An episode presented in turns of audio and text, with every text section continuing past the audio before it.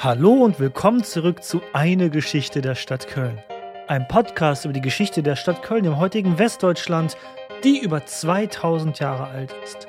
Doch bis sie zu dem wurde, was sie heute ist, hat diese alte Stadt am Rhein eine bunte und reiche Vergangenheit hinter sich.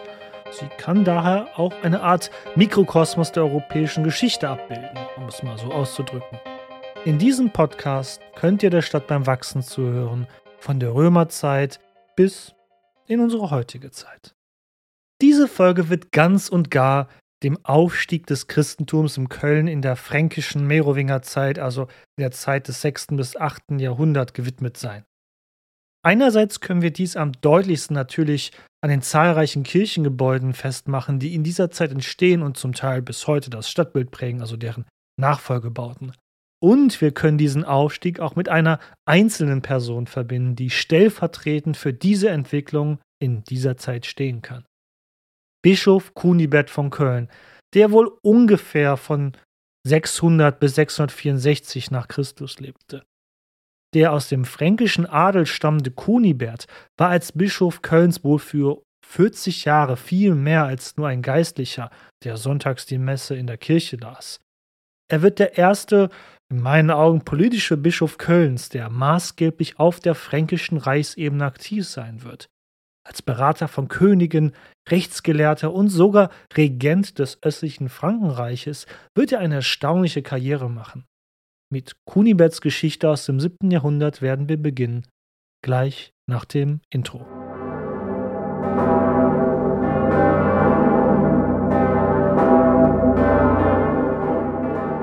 Bevor wir in die Vita des großen und wichtigen Bischof Kunibert kommen, müssen wir mal kurz einen Blick auf die Reichsebene wagen. Und nein, dieses Mal ist natürlich nicht mehr das römische, sondern das fränkische Reich damit gemeint. Ich hatte es ja zuvor schon gesagt, die Dynastie der Merowinger, die Chlodwig um das Jahr 500 etablierte, herrschte über ganz weite Teile des heutigen Frankreichs, den Benelux-Staaten und Westdeutschlands. All das kann man auf einer Karte gut betrachten, aber die Zusammensetzung des Frankenreiches war äußerst kompliziert. Ein Element zum Beispiel, das die Dinge komplizierte, und darüber haben wir auch in der letzten Folge schon gesprochen, war unter anderem das Erbrecht. Das fränkische Erbrecht hatte im Grunde eigentlich ein sehr hehres und gutes Ziel. Starb der König, sollten alle seine männlichen Nachkommen gleichberechtigt versorgt werden, sprich die Herrschaft des Reiches aufgeteilt werden. Auf dem Papier klingt das ja nicht schlecht, aber die Frage, die sich hierbei stellt, was bedeutet denn eigentlich gerecht? Gleiche Anzahl von Landmasse, gleiche Anzahl von Volk, gleiche Anzahl von großen Städten oder bedeutenden Bistümern oder Klöstern? Nun, genau darüber stritten die merowingischen Erben oft vehement miteinander und fielen kriegerisch dann in die Gebiete des jeweiligen anderen ein.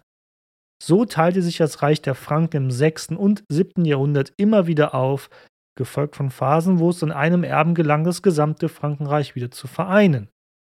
Natürlich starben meist dann dessen Brüder vorher eines um, oft nicht immer natürlichen Todes. So gelang es beispielsweise Clothar I. im Jahr 558 wieder alle Teile des Frankenreiches unter seine Herrschaft zu vereinen wenn auch nur kurz, da er drei Jahre später starb und das Reich wieder aufgeteilt wurde. Was einen erneuten Bürgerkrieg unter dessen Söhnen und deren jeweiligen Familien auslöste. Und genau in diese Zeit des jahrzehntelangen Bruderkrieges zwischen den Merowingern wird Kunibert um das Jahr 600 geboren. Hier im östlichen Teil des Frankenreiches streiten sich wieder einmal zwei Brüder um die Macht, zum einen, und Achtung, es folgen wieder wunderbare, schöne fränkisch-merowingische Namen, war einmal Teudebert II. Teudebert herrschte über den östlichen Reichsteil, der Austrasien genannt wurde. Dem Lateinischen entlehnt bedeutet Austrasien wirklich schlichtweg Land im Osten.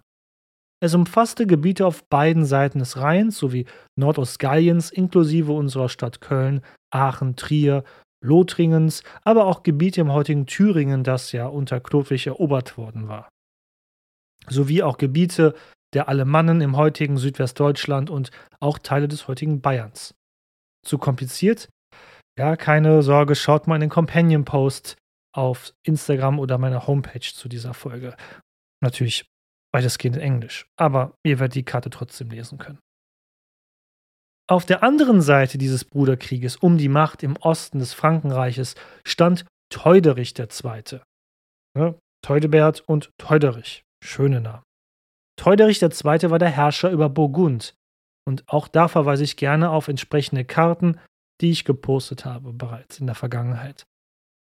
Grob gesehen lag Theuderichs Herrschaftsgebiet im südöstlichen Gallien. Beide Brüder, Theuderich und Theudebert, waren vormals Verbündete gewesen gegen den Herrscher von Neustrien, dem westlichen Herrschaftsteil des Fränkischen Reiches, also dem nördlichen Frankreich mit Paris zusammen. Allesamt stammten diese Herren in direkter Linie von Chlodwig ab. Ich war aber nie gut, was die Bezeichnung von Verwandtschaftsgraden angeht, daher versuche ich es nicht mal. Und vielleicht sucht ihr euch einfach mal im Netz einen Stammbaum der Merowinger. Es kam zum Krieg zwischen den beiden Herrschern, Theuderich und Theudebert, der nach einigen Jahren im Jahr 612 sein Ende fand. Am Ende kann sich Theuderich, also der Herrscher aus Burgund, behaupten und entscheidet bei einer Schlacht nahe Zülpich den Krieg für sich. Ihr seht, das kleine Zülpich südwestlich von Köln ist eben ein beliebter Ort, um Schlachten zu schlagen, wie es Chlodwig und Sigibert ja auch einst im Jahr 496 es ebenfalls taten. Der Bruder Theudebert und sein noch sehr junger Sohn kommen in Gefangenschaft und werden daraufhin umgebracht. Tja, also manche Familien haben echt schlimme Streitereien und das kann echt eskalieren. Und hier, endlich, nach langer Zeit, kommen wir zu der Blutsäule in der Kirche und Basilika St. Gerion. Ganz wie sein Ur Urgroßvater Chlodwig wollte Theuderich sich nach Köln begeben und sich direkt außerhalb der Stadtmauern vor St. Gerion von der Kölner Bevölkerung als neuer fränkischer König huldigen lassen. Die Kirche St. Gerion diente schon seit längerem als Königsresidenz der Merowinger.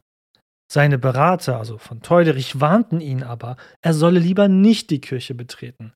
Zu sehr fürchteten sie das Urteil dieser sogenannten Blutsäule, die sich dort im Gebäude befand. Doch Teuderich wischte solche Aussagen als ach, dummen Aberglaube zur Seite. Mit einem Hochamt in St. Gerion feierte Theuderich seinen Sieg über seinen Bruder, den er hat ermorden ließ. Ja, kann man machen. Ist jetzt nicht so cool, aber okay.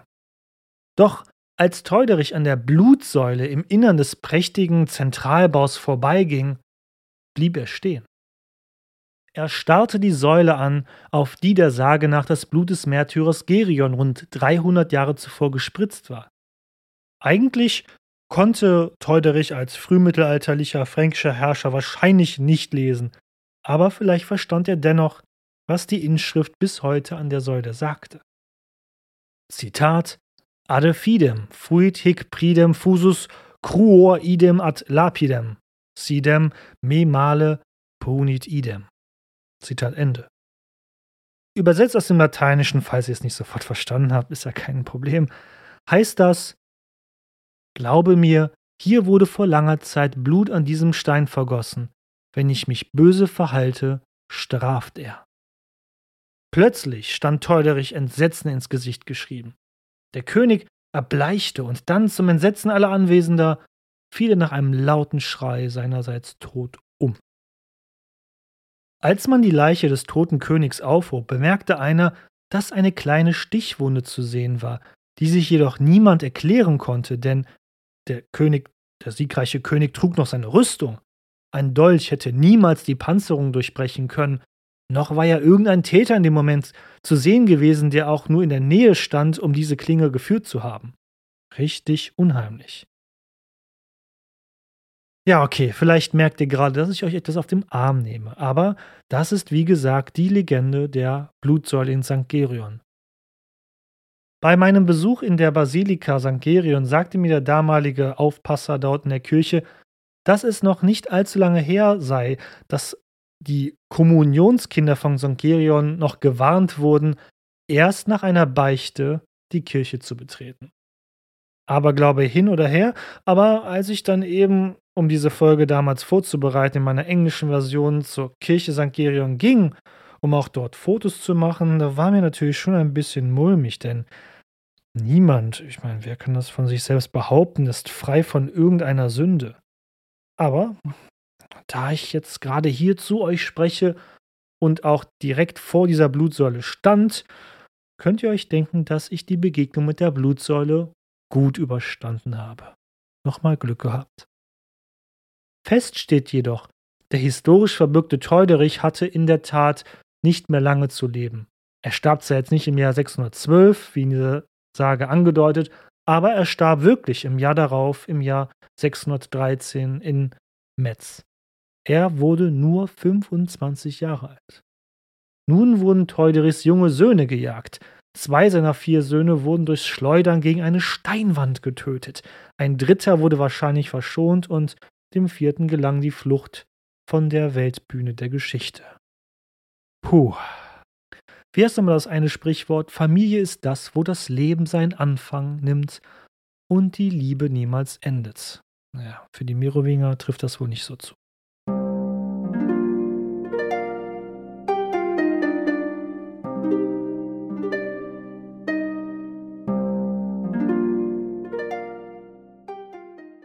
Das war also eine kurze Einleitung. Ich wollte euch unbedingt die Sage mit der Blutsäule noch erzählen.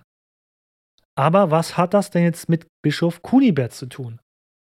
Nun, der junge Kunibert, wenn diese Legende stimmen mag, wird all dies hautnah mitbekommen haben. Also Teuderich war historisch verbürgt wohl doch in Köln, aber eben ist er nicht hier tot umgefallen. Kunibert stammte wohl aus dem fränkischen Adel um Trier herum und wurde am Königshof von Theudebert in Metz erzogen. Dabei wird er im Umkreis der Trierer Kirche auch den Berufsweg als Geistlicher eingeschlagen haben. Dass Männer aus dem fränkischen Adel in die geistlichen Berufe einstiegen, ist in dieser Zeit noch etwas ganz Neues. Bisher wurde das Personal der geistlichen Führungsschicht des Frankreiches noch ausschließlich durch Galloromanen besetzt. Das war ja diese Connection, die ich euch in den letzten Folgen erläutert habe, zwischen den Franken als militärisch-politische Ordnungskraft und den Galloromanen als administrative politische Ordnungskraft im Frankenreich. Doch mehr und mehr verschmolzen nun die Franken mit der mehrheitlich galloromanischen Bevölkerung. Die Übernahme des römisch-katholischen Christentums durch die fränkische Elite rund 100 Jahre zuvor durch Clotilde und seine Adeligen hatte diese Entwicklung nur nochmal beschleunigt. Dass nun auch fränkische Männer Bischöfe wurden, ist eben ein Teil dieser Entwicklung. So wissen wir, dass in Köln auch erst im Jahr 590, also rund 150 Jahre nach der Machtübernahme der Franken in Köln, erstmals auch ein Bischof mit fränkischen Wurzeln das Bistum Köln leitete und nicht zuvor wie eben immer ein Galloromane. Als Geistlicher ist Kunibert des Lesens und Schreibens mächtig, anders als die weitestgehend analphabetische fränkische weltliche Führungsschicht. Die Franken hatten bei der Herrschaftssicherung nach der Eroberung von vormals römischen Gebieten im 5. Jahrhundert oder dem Ende des 5. Jahrhunderts auf die noch bestehenden Bistumsstrukturen der römisch-katholischen Kirche gesetzt, die bereits noch unter römischer Herrschaft zahlreiche staatliche Aufgaben übernommen hatten und gut politisch vernetzt waren, untereinander aber auch in regionaler Hinsicht. Die christlichen Bischöfe und Geistlichen waren also von Anfang an begehrte Mitarbeiter an den Königshöfen der Merowinger. So wird auch Kunibert im Metz seinem König Teudebert, dem unterlegenen Gegner gegen Teuderich später, zu Diensten gewesen sein. Sein Förderer aus frühen Tagen verliert zwar im Jahr 612 wie jetzt bekannt sein Leben, für Kuniberts Karriere tut dies jedoch keinen Abbruch.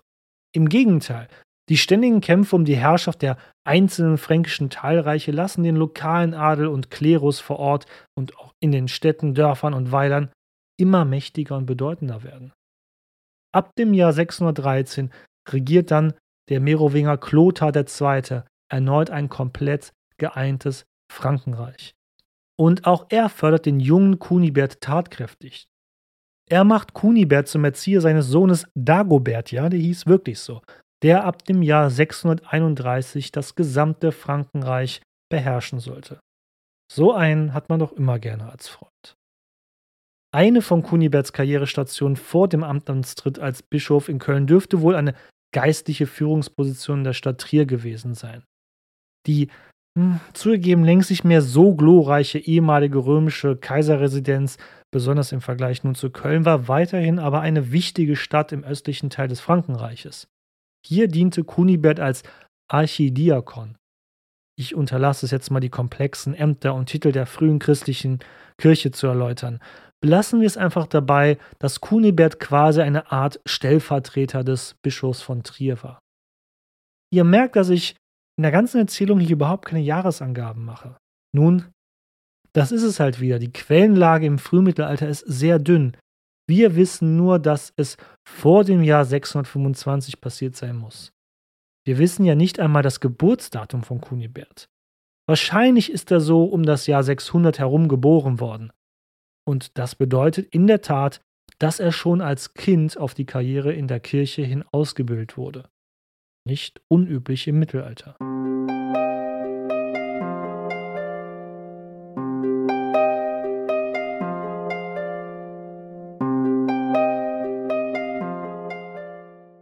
Seinen Job muss Kunibert nicht schlecht gemacht haben. König Kloter und sein Sohn Dagobert waren sicherlich von ihm angetan. So kommt es, dass er mit ihrer royalen Unterstützung in den 620er Jahren zum Bischof von Köln ernannt wird.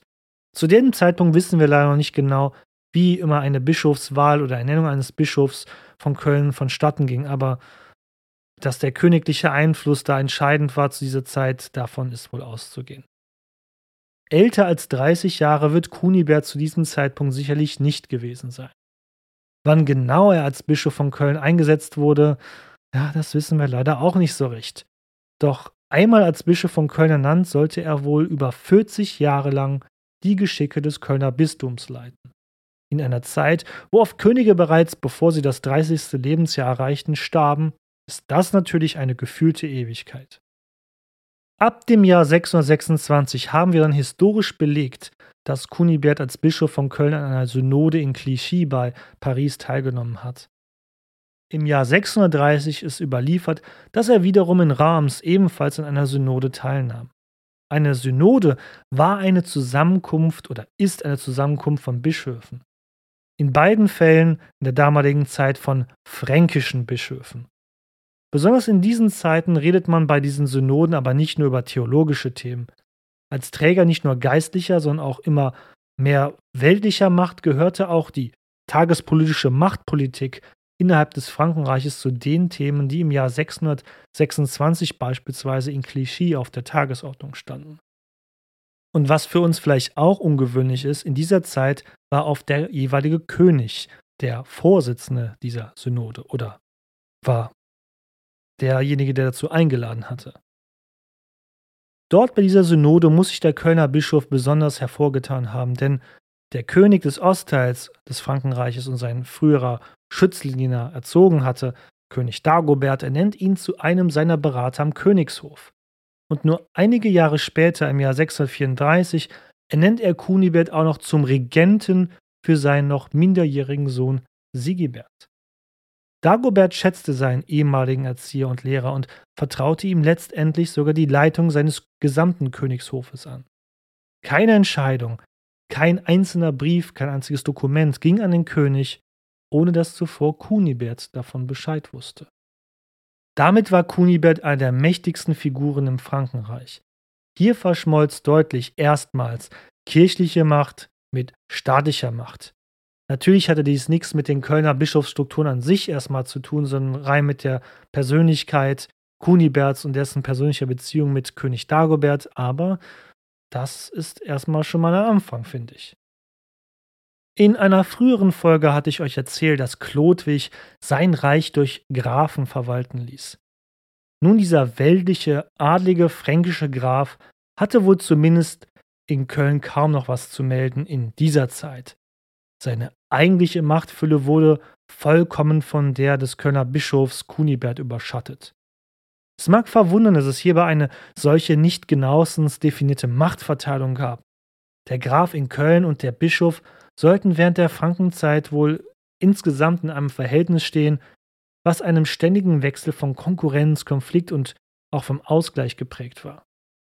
Solche ungenauen Machtstrukturen sind bezeichnend fürs Mittelalter und auch weit bis in die frühe Neuzeit. Und bitte seid doch mal ehrlich, wie oft hört ihr in den Medien oder den Nachrichten, dass sich der Landtag nicht verantwortlich fühlt, da dieses Thema auf der Bundesebene entschieden werden muss? Und dort in Berlin wird einem dann mitgeteilt, dass es doch die EU ist, die hier die Vorgaben macht. Und diese in Brüssel spielt den Ball wieder zurück zu den Kommunen vor Ort. Ja, aber gut, wir schweifen gerade ab. Dass Bischöfe in ihren Residenzstädten an Macht und Einfluss kamen, war nun kein eigentliches Kölner Phänomen natürlich. Überall dort, wo Städte noch aus antiker Zeit existierten, wie Köln, Trier, Mainz, wussten die gut vernetzten kirchlichen Würdenträger mit ihren Bischöfen an der Spitze erst geistige und dann weltliche Macht zu erreichen. So kam es vor, dass die Bischöfe im Frankenreich quasi autonom über ihre Städte und das Umland herrschten.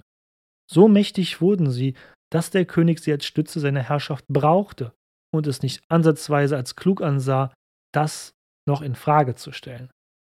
Unser Kunibert ist hier ein gutes Beispiel, denn der jeweilige fränkische König wusste genau, irgendwo lauert immer ein Bruder oder ein anderer Verwandter, der einem gerne vom Thron stoßen möchte. Da will man es sich nicht mit dem lokalen Adel auch noch verscherzen.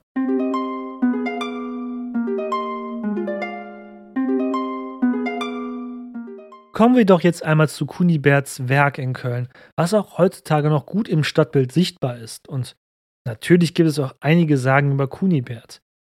Hier finde ich zwei Sagen ganz unterhaltsam. Fangen wir doch gleich mit der allerersten an. Der Saufangglocke. Diese Geschichte ist wahrscheinlich wohl die bekannteste über Kunibert. Zwischen Heumarkt und Neumarkt heutzutage steht bis heute die Kirche St. Cäcilien. Das heutige Kirchengebäude nahe des heutigen Heumarktes, Kölns größtem innerstädtischen Platz, ist aber aus dem späten 12. Jahrhundert, also das, was ihr heute da sehen könnt. Was das Gebäude natürlich trotzdem über 800 Jahre alt und nicht weniger besonders macht. Die damalige Kirche zu Kuniberts Zeit dürfte viel kleiner gewesen sein. Aber zur Kirche St. Cäcilien selbst möchte ich in der nächsten Folge noch kommen. Laut der Sage hatte man eine neue Glocke für die Kirche geschmiedet. Ja, richtig gehört, geschmiedet, nicht gegossen, denn wie man Glocken gießt, das wusste man damals noch nicht. So hing man die geschmiedete Glocke im Kirchengebäude auf und versuchte sie zu läuten. Doch zur Verwunderung aller Anwesenden blieb sie trotz des immensen Läutens am Bömmel da unten stumm. Egal wie fest man es auch versuchte. Zu allem Unheil löste sich die Glocke dabei vom Gebäude und stürzte in den sumpfigen Boden neben der Kirche. Bischof Kunibert, der zufällig an diesem Tag hier vorbeikam und das Geschehen beobachtet hatte, wusste jedoch Rat. Er segnete die Glocke und, o oh Wunder, die Glocke läutete. Eine andere Version dieser Legende hat was mit Schweinen zu tun, woher sich dann auch der Name der Glocke, Saufangglocke, ableitet. Und die ist auch irgendwie ein bisschen witziger. In dieser Version war die Kirche zuvor durch ein Feuer abgebrannt und die Glocke war, als das Gebäude eingestürzt war, in den morastigen Boden heruntergefallen und galt als verschollen. Da es bis in die Neuzeit hinein es völlig normal war, auch in den Städten Vieh zu halten, kam es dazu, dass eine Sau beim Buddeln nach Essbaren in diesem Boden auf eben jene verschollene Glocke stieß.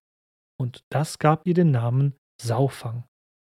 Auch hier segnete Kunibert die Glocke und übergab sie der Kirche St. Cäcilien. Und sie fing wieder an zu läuten. Sage hin oder her, die Glocke Saufang existiert wirklich und kann bis heute im Museum Schnütgen besichtigt werden. Ich habe sie erst letztens nochmal besucht. Die historische Forschung ist sich aber weitestgehend sicher, dass die Glocke nicht aus dem 7., sondern aus dem 9. Jahrhundert stammt. Das macht die Glocke zwar 200 Jahre jünger, macht sie aber weiterhin zur ältesten bis heute bekannten erhaltenen Kirchenglocke Deutschlands. Und das ist doch auch mal wieder eine tolle Sache über unsere Stadt, die ich finde viel zu wenig in den Vordergrund gestellt wird. Und ja, die Frage stellte sich mir auch, laut Professor Dr. Barbara Schock-Werner bimmelt sie wirklich, wenn man sie läutet, aber dadurch, dass sie geschmiedet ist und auch von kleiner Statur ist. Ich poste sie mal auf Social Media erneut in nächster Zeit. Sie klingt wohl doch eher wie so eine alte Kuhglocke, die man so von Heidi kennt oder so. Die zweite Sage über Kunibert greift auf eine andere Erzählung zurück, die ich euch bereits am Rande erzählt habe, und zwar wie die Knochen der heiligen Ursula gefunden wurden. Als Kunibert in Köln als neuer Bischof ankam, existierte bereits ein Vorgängerbau der Kirche St. Ursula über dem Gräberfeld, an den vermutlich, laut der Sage, Ursula und ihre elf beziehungsweise später dann 11.000 Jungfrauen bestattet worden waren. Die Kirche steht auf einem römischen Gräberfeld und Kunibert war frustriert darüber, dass man in diesem ganzen Wirrwarr nicht wusste, wo denn genau das Grab der jenen heiligen Ursula liegt. So feierte er in der Kirche, die der Märtyrerin ja geweiht war, einen Gottesdienst an ihrem Todestag, um ihrer zu gedenken. Und zur Verwunderung aller flog eine weiße Taube in die Kirche.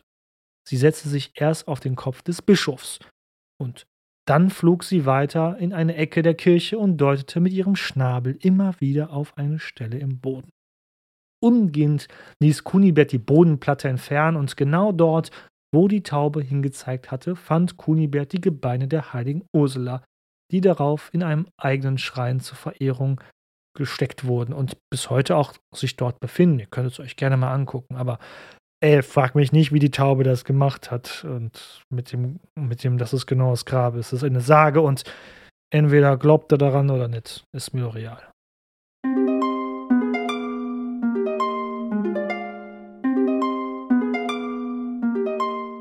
Für sein Bistum überarbeitete Kunibert in der Zeit von König Dagoberts Herrschaft die Rechtstexte im Frankenreich. Das merowingische Gesetzbuch Lex Ribuaria stellt eine Überarbeitung der Lex Salica dar, die ihr ja kennt. Hier versuchte Kunibert vom vorher üblichen Faustrecht abzuweichend eine obrigkeitliche Rechtsprechung durchzusetzen. Was bedeutet das konkret für all so wie auch mich, die keine Ahnung von Rechtsgeschichte haben? Nun, Straftaten sollten nicht immer gleich durch Blutvergießen selbst geahndet werden.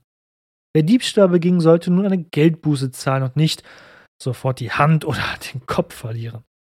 Ich möchte hierbei erneut darauf hinweisen, dass ich eben weit weg davon bin, ein Rechtshistoriker zu sein, aber auch dies zeigt, wie sehr Kunibert als Bischof von Köln auch auf Reichsebene gesamt Macht hatte und wie sehr inzwischen Bischöfe als Bedienstete des Königshofes eingespannt wurden.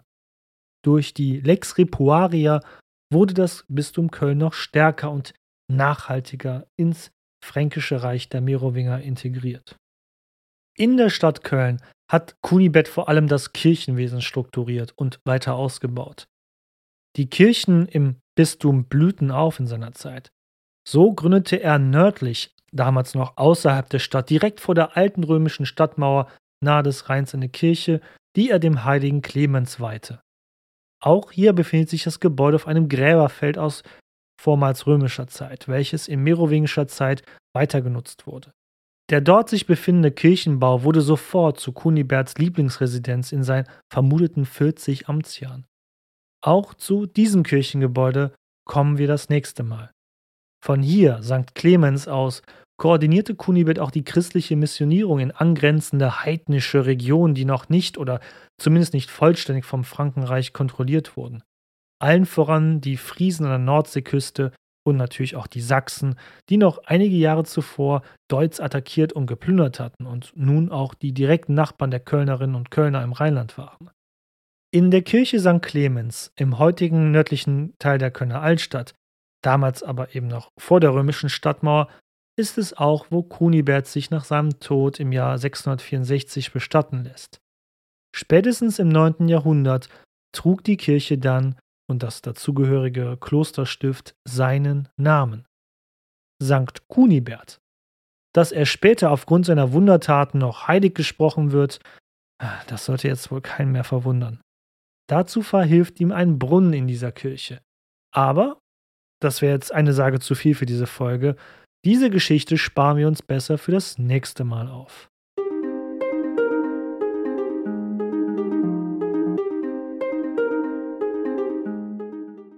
Kunibert ist sicherlich einer der bedeutendsten Bischöfe Kölns gewesen und nach Maternus und Severin der nächste Bischof, über den wir etwas mehr wissen als nur seinen Namen. Zwar war wohl auch Maternus der erste bekannte Bischof von Köln mit Kaiser Konstantin, dem großen römischen Kaiser, befreundet gewesen. Dennoch können wir wohl Kunibert quasi als ersten, auch politischen Bischof Kölns bezeichnen, dessen Einfluss außerhalb Kölns ebenso Gewicht hatte, sowohl in geistlichen und insbesondere in weltlichen Angelegenheiten als Chef des Königshofs von Dagobert. Die Machtfülle eines Bischofs Kunibert stehen für eine Entwicklung, die in ihrer Form immer weiter zunehmen wird. Zwar wissen wir durch den Mangel oder auch Verlust an historischen Quellen von den nächsten Bischöfen meist nur die Namen wie Botandus, Stephanus Giso, Anno I. oder Pharamundus, aber erst zu Zeiten von Karl dem Großen im späten 8. Jahrhundert gewinnen für uns die Kölner Bischöfe und dann Erzbischöfe wieder an Profil und an Charakter. Denn der Niedergang der Königsmacht im Frankenreich der Merowinger nahm weiter an Fahrt auf. Durch die ständigen Fäden innerhalb der Dynastie der Merowinger verloren die merowingischen Könige durch ihre Teilungen und inneren Kriege und Konflikte mehr und mehr an Macht. Der Förderer von Kunibert, Dagobert I., war selbst einer der letzten herausragenden und mächtigen merowingischen Herrscher. Das unter Dagobert vereinte Reich zerfiel unter dessen schwachen Erben und deren Erben immer weiter. Nutznießer dieser Entwicklung waren, wie bereits erwähnt, die regionalen Machthaber wie der Landadel, der regionale Adel und die Bischöfe, wie eben unser Bischof Kunibert für Köln und der Region des Niederrheins, nachdem Dagobert auch im Jahr 639 gestorben war. 25 Jahre bevor Kunibert selbst sterben würde. Das sorgt für Köln speziell, dass die Geschicke der Stadt und folglich auch dessen Geschichte für Jahrhunderte von der Kirche, also der Bischofsherrschaft, geprägt sein würden. Machtpolitisch schwache merowingische Herrscher kamen und gingen, die Ordnung des Reiches musste aber irgendwer ja dennoch sicherstellen. So kam im Hintergrund die Familien der hohen Beamten an den Königshöfen der Merowinger immer mehr an die Macht, die sogenannten Hausmeier.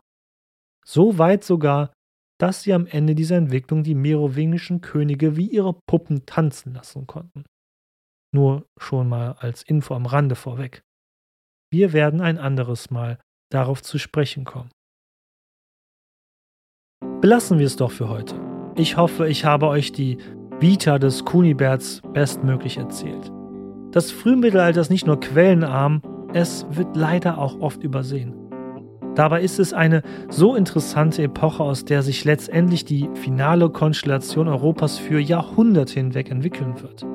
Mit Bischof Kunibert beginnt Köln aber auch das Bistum Köln für das Fränkische Reich an Wichtigkeit zu gewinnen. Es führt langfristig dazu, dass auf Jahrhunderte hinweg das Schicksal der Stadt Köln eng mit der Herrschaft der Bischöfe und den späteren Erzbischöfen Kölns verbunden ist. Nächstes Mal bleiben wir in Köln. Die Bischofsherrschaft etabliert sich schleichend, aber stetig in der ostfränkischen Stadt. Das findet auch Ausdruck in den zahlreichen Gründungen von Kirchengebäuden in der Zeit der Merowinger, also vom 6. bis 8. Jahrhundert in Köln. Kunibert ist selbst ein großer Förderer des Kirchenbaus in der Stadt und verschafft diesem eine erste Blüte. Wer jetzt denkt, oh nein, wie langweilig, Kirchengebäude, der sollte wissen oder die sollte wissen, Kirchen sind im Mittelalter nicht nur bloße Gotteshäuser, wie sie es heute sind. Gegründet von Bischöfen, Königen oder mit Stiftung von reichen Bürgerinnen versehen, sind sie mehr als das. Sie entwickeln sich zu den Handels- und Wirtschaftsbetrieben, zu Schulen, zu den einzigen Orten im christlichen Europa, wo das Wissen der Antike zumindest aufbewahrt wird und Dort wird was betrieben, was man noch so entfernt als Medizin bezeichnen kann. Schlussendlich sollten sich Kirchen und besonders dann daraus entstehende Klöster und klerikale Stifte daraus entwickeln und zu wahren, auch weltlichen Machtzentren in der frühmittelalterlichen Welt werden. Und sie sollten es darüber hinaus in Köln auch lange bleiben. Im Rheinland bis zu Zeiten von Napoleon und der taucht ja erst Ende des 18. Jahrhunderts auf. Ihr seht, diesem Thema müssen wir uns in der nächsten Folge widmen. Über die Kirchengebäude Kölns zu jener Zeit. Kommen wir also zum Unterstütze dein Lieblingspodcast über die Geschichte Kölns teil. Abonniert und bewertet diesen Kanal, wo dies möglich ist damit auch andere in den Genuss meiner Stimme und der Geschichte dieser Stadt kommen, wie beispielsweise auf Apple Podcast und Spotify. Das geht wirklich ganz schnell. Einmal papp gedrückt auf 5 Sterne, weil alles andere ist, glaube ich, gar nicht möglich und fertig. Folgt mir auf Social Media wie Instagram, Facebook, Twitter oder TikTok. Dort bin ich als History of Cologne Podcast zu finden und dort bin ich gar nicht in strenger chronologischer Weise. Dort poste ich eigentlich oft auch das, was ich so schön finde über die Geschichte der Stadt. Oder was heißt schön, was auch interessant ist, weil nicht alles über Kölns Geschichte ist schön, aber man muss es natürlich auch darstellen. Auf meiner Homepage habe ich, wenn auch meist auf Englisch, immer Bilder und Hintergrundinfos zu den jeweiligen einzelnen Folgen, auch zu dieser, samt interaktiver Stadtkarte, wo ihr sehen könnt, wo Orte und Gebäude etc. zu finden sind, die im heutigen Stadtbild Kölns noch existieren oder mal vielleicht existiert haben. Und zu guter Letzt, in meinem Linktree in den Shownotes findet ihr des Weiteren andere Wege, wie ihr diesen Podcast, meine Ein-Mensch-Show, mein Hobby am Abend und am Wochenende noch unterstützen könnt. Schaut mal rein, ich würde mich wirklich sehr freuen. Vielen Dank fürs Zuhören und Maradiot.